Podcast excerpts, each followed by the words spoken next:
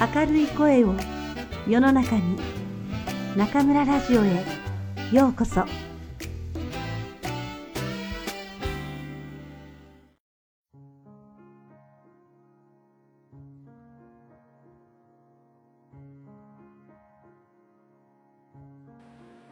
色彩を持たない田崎作と彼の巡礼の年村上春樹。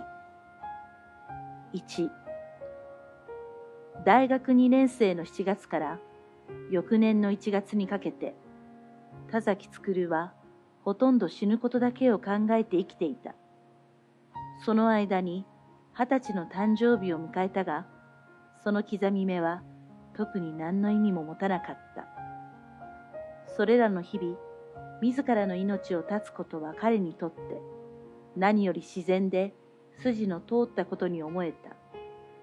なぜそこで最後の一歩を踏み出さなかったのか。理由は今でもよくわからない。その時なら生死を隔てる敷居をまたぐのは生卵一つ飲むより簡単なことだったのに。スクルが実際に自殺を試みなかったのはあるいは死への思いがあまりにも純粋で強烈すぎてそれに見合う死の手段が具体的な像を心中に結べなかったからかもしれない。具体性はそこではむしろ副次的な問題だった。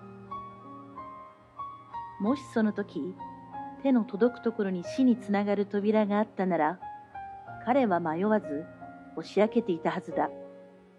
深く考えるまでもなく、いわば日常の続きとして。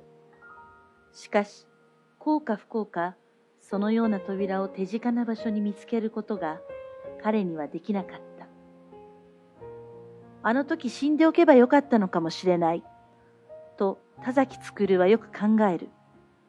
そうすれば、今ここにある世界は存在しなかったのだ。それは魅惑的なことに思える。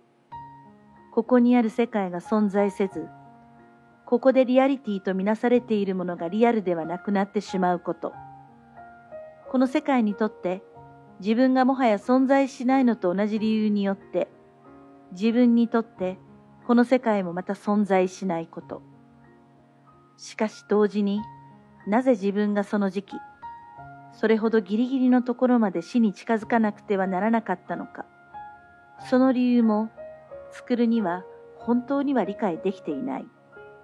具体的なきっかけはあったにせよ、死への同型がなぜそこまで強力な力を持ち、自分を半年近く包み込めたのだろう。包み込む。そう。まさに的確な表現だ。巨大なクジラに飲まれ、その腹の中で生き延びた聖書中の人物のように、スクルは死の胃袋に落ち、暗くよどんだ空洞の中で日付を持たぬ日々を送ったのだ。彼はその時期を無有描写として、あるいは自分が死んでいることにまだ気づいていない死者として生きた。日が昇ると目覚め、歯を磨き、手近にある服を身につけ、電車に乗って大学に行き、クラスでノートを取った。強風に襲われた人が街灯にしがみつくみたいに、彼はただ目の前にあるタイムテーブルに従って動いた。用事のない限り、誰とも口を聞かず、一人暮らしの部屋に戻ると、床に座り、壁にもたれて死について、あるいは生の欠落について思いを巡らせた。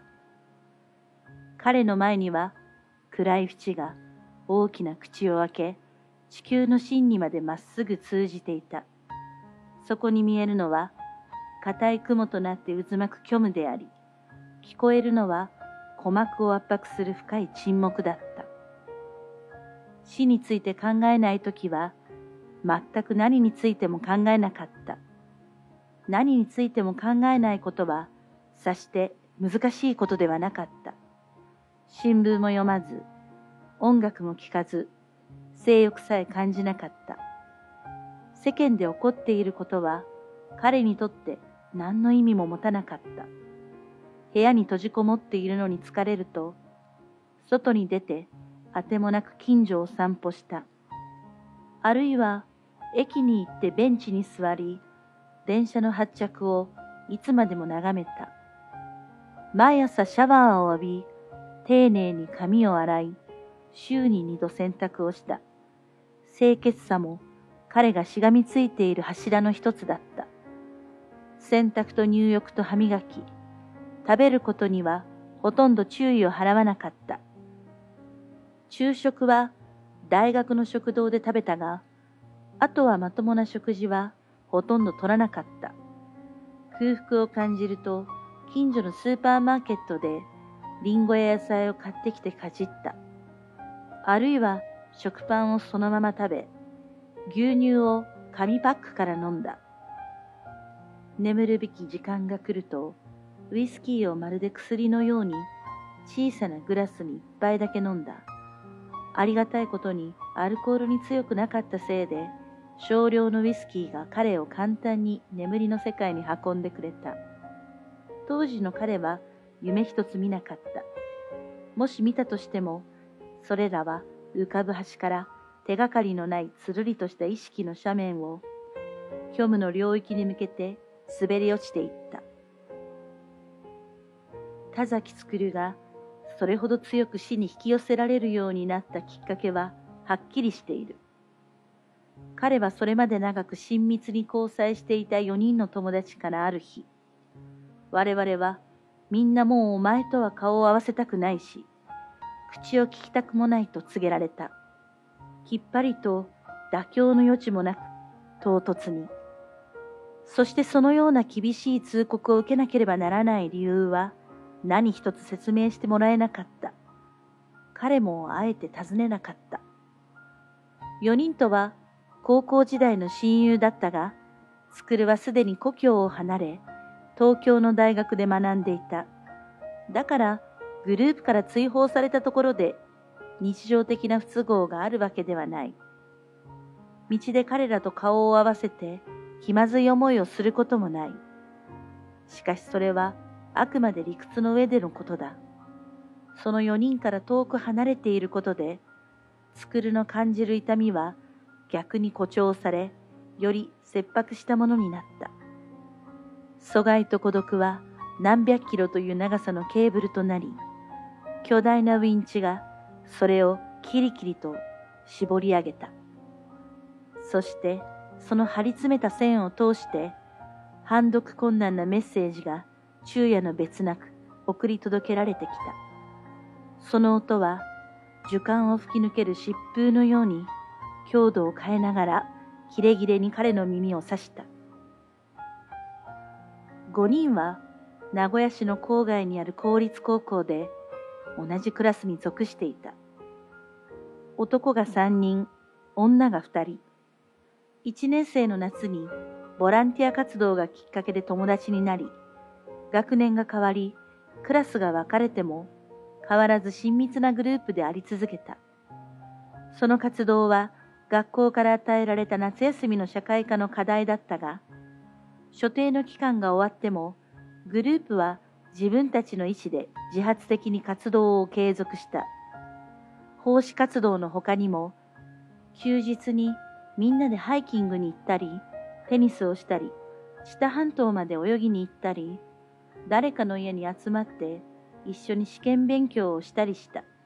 あるいは、そういうことが一番多かったのだが、特に場所を選ばず、みんなで額を寄せ合うようにして、いつまでも話し込んだ。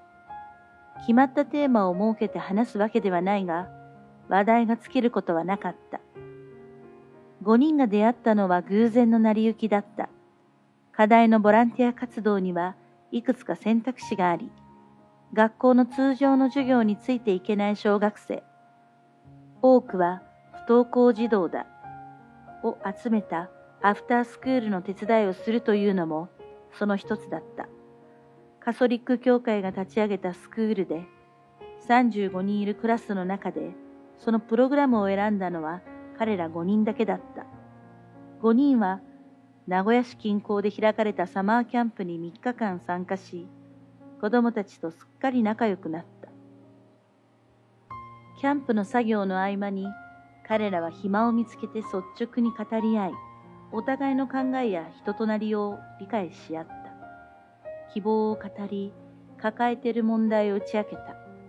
そして夏のキャンプが終わった時、5人はそれぞれに自分は今正しい場所にいて正しい仲間と結びついていると感じた。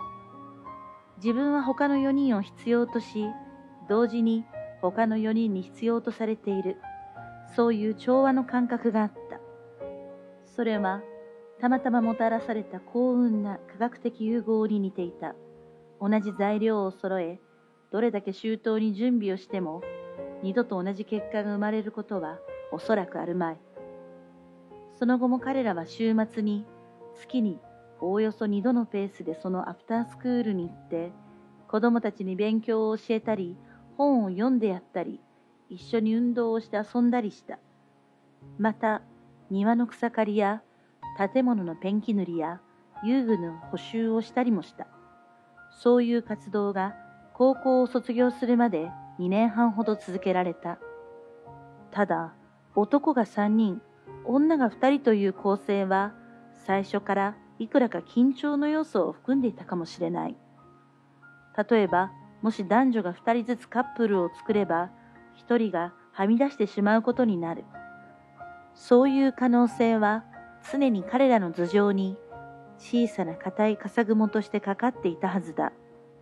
でも実際にはそんなことは起こらなかったし、起こりそうな気配すら見えなかった。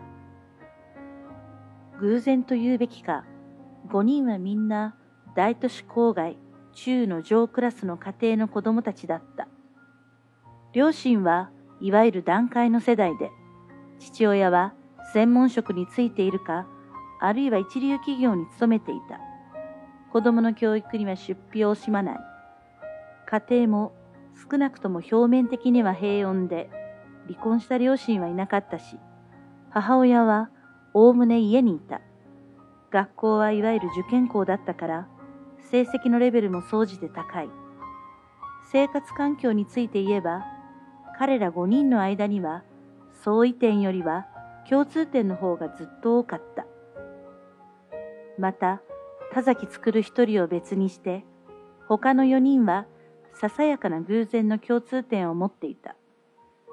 名前に色が含まれていたことだ。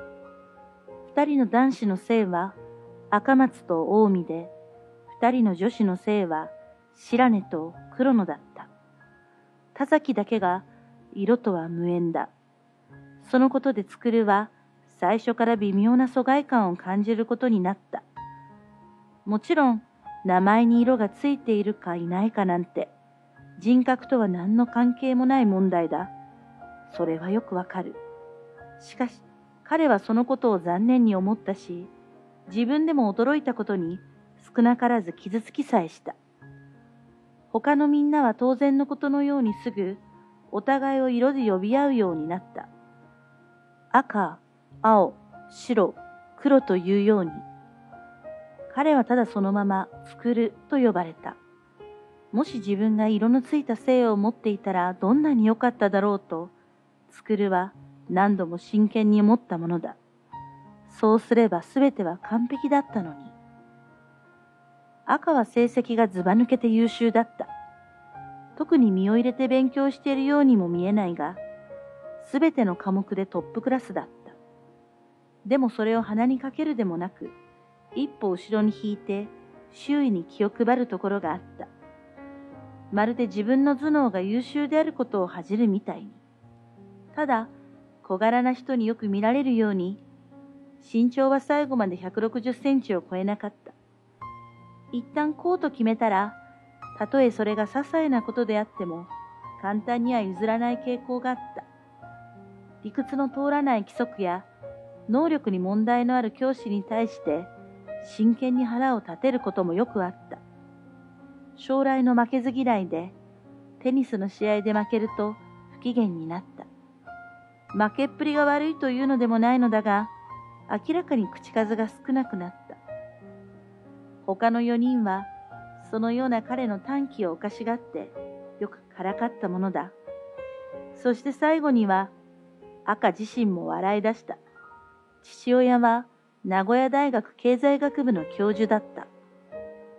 青はラグビー部のフォワードで体格は申し分なかった。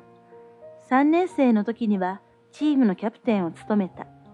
肩幅があって胸が分厚く、額が広く、口が大きく、鼻がどっしりとしていた。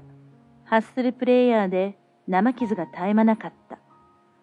地道な勉学にはあまり向かないが、性格が明るく、多くの人に好かれた。まっすぐ人の目を見て、よく通る声で話をした。驚くほどの退職感で、何でも実にうまそうに食べた。悪口はめったに口にせず、人の名前と顔をすぐに覚えた。よく人の話を聞き、場をまとめるのが得意だった。つくるは彼がラグビーの試合前にエンジンを組んで、仲間の選手たちに劇を飛ばしていた光景を今でもよく覚えている。彼は叫んだ。い、いいか？これから俺たちは勝つ。俺たちにとっての問題は、どのようにして勝つか、どれくらい勝つかだ。負けるという選択肢は俺たちにない。いいか？負けるという選択肢は俺たちにはない俺たちにはないと選手たちは大声で叫び、フィールドに散っていった。しかし、彼らの高校のラグビーチームは特に強いわけではなかった。青自身は運動能力に恵まれたクレバーな選手だったが、チーム全体のレベルはまずまずというところだった。奨学金を出して全国から優秀な選手を集めてくる私立高校の強豪チームには、しばしばあっけなく敗北を喫した。しかし、試合が一旦終わってしまえば、青は勝敗のことはそれほど気にしなかった。大事なのは勝とうという意志そのものなんだ。と彼はよく言ったものだ。実際の人生で、俺たちはずっと勝ち続けることなんてできない。勝つこともあれば、負けることもある。そして、雨天順延もある。と、皮肉屋の黒が言った。青は悲しそうに首を振った。君はラグビーを野球やテニスと混同している。ラグビーには雨天順延はない。雨が降っても試合をするの？とシロは驚いたように言った。彼女はすべてのスポーツに対して興味と知識をほとんど持ち合わせなかった。本当だよ。と赤がもっともらしく口を挟んだ。ラグビーの試合はどんなに雨が降っても中止にならない。だから毎年多くの選手が競技中に溺れて死ぬ。なんてひどい。とシロが言った。バカね、もうそんなの冗談に決まってるでしょうが。と黒が呆れたように言った。話がそれてしまったけど、と青が言った。俺が言いたいのは、上手な負けっぷりも運動能力の一つだということだよ。そして君は日々その練習に励んでいる。と黒が言った。白は古い日本人形を思わせる端正な顔立ちで、長身でほっそりして、モデルのような体型だった。髪は長く美しく、艶のある漆黒だ。通りですれ違った多くの人が思わず振り返って彼女を見た。しかし彼女自身にはどことなく自分の美しさを持て余しているような印象があった。生真面目な性格で何によらず人の注目を引くことが苦手だった。美しく巧みにピアノを弾いたが、知らない人がいる前でその腕を披露することはまずなかった。ただ、アフタースクールで子供たちに辛抱強くピアノを教えているとき、彼女はことのほか幸福そうに見えた。それほど明るく伸びやかな顔をした白を、スクルは他の場所で目にしたことがなかった。何人かの子供たちは通常の勉強には向いていないかもしれないけど、自然な音楽の才能を持っているし、このまま埋もれてしまうのは惜しいと彼女は言った。しかしそのスクールには骨董品に近いアップライトピアノしかなかった。だから5人は新品のピアノを手に入れるために熱心に募金活動をした。夏休みには全員でアルバイトをした。楽器会社にも足を運んで協力を仰いだ。そして長い努力の末にようやくグランドピアノを入手することができた。高校3年生の春のことだ。彼らのそのような地道な奉仕活動は注目され、新聞にも取り上げられた。シロは普段は無口だが、生き物が好きで、犬や猫の話になると顔つきがガラリと変わり、夢中になって話し込んだ。獣医になるのが夢だと本人は言ったが、彼女が鋭いメスを手にラブラドルの腹を切り裂いたり、馬の肛門に手を突っ込んだりしている情景が作るにはどうしても想像できなかった。専門の学校に行けば当然そういう実習は必要になる。父親は名古屋市内で産婦人科医院を経営していた。黒は要望について言えば住人並みよりはいくらか上というところだ。でも表情が生き生きとして愛嬌があった。大柄で全体にふっくらとして16歳の時からすでにしっかり胸が大きかった。自立心が強く性格はタフで早口で頭の回転も同じくらい早かった。文系科目の成績は優秀だったが、数学や物理はひどいものだった。父親は名古屋市内に税理事務所を構えていたが、その手伝いはとてもできそうにない。作るはよく彼女の数学の宿題を手伝ってやったものだ。黒はきつい皮肉をよく口にしたが、独特のさっぱりしたユーモアの感覚があり、彼女と話すのは楽しく刺激的だった。熱心な読書家でもあり、常に本を手にしていた。白と黒の二人は、中学校の時にもクラスが同じで、5人がグループを形成する前からお互いをよく知っていた。彼女たち二人が並んでいるところは、なかなか素敵な眺めだった。芸術的才能を備えた、しかし内気なとびっきりの美人と、聡明で皮肉屋のコメディアン、ユニークな、そして魅力的な組み合わせだ。そう考えてみればグループの中で、田崎作るだけがこれという特徴なり個性を持ち合わせてない人間だった。成績も中の上というところだ。勉強をすることにさして興味は持てないが、ただ授業中は常に注意深く耳を澄ませ、最低限の予習と復習は欠かさなかった。小さい時からなぜかそういう習慣が身についていた。食事の前に必ず手を洗い、食事の後で必ず歯を磨くのと同じように。だから周りから注目されるような成績を取ったことはないものの、どの科目も9大点は楽にクリアしていた。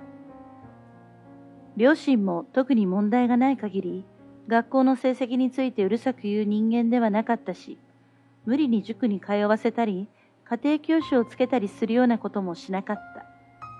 運動は嫌いではないが、運動部に入って積極的に活動したりはせず、家族や友人たちと時々テニスをし、時々スキーに行き、時々プールで泳ぐ。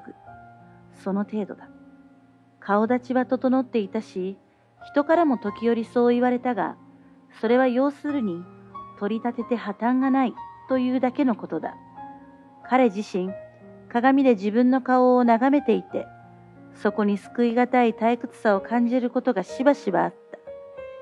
芸術方面に深い関心があるわけでもなく、これという趣味や特技もない。どちらかといえば口が重く、よく顔が赤くなり、社交が苦手で、初対面の人と一緒にいると落ち着かなかった。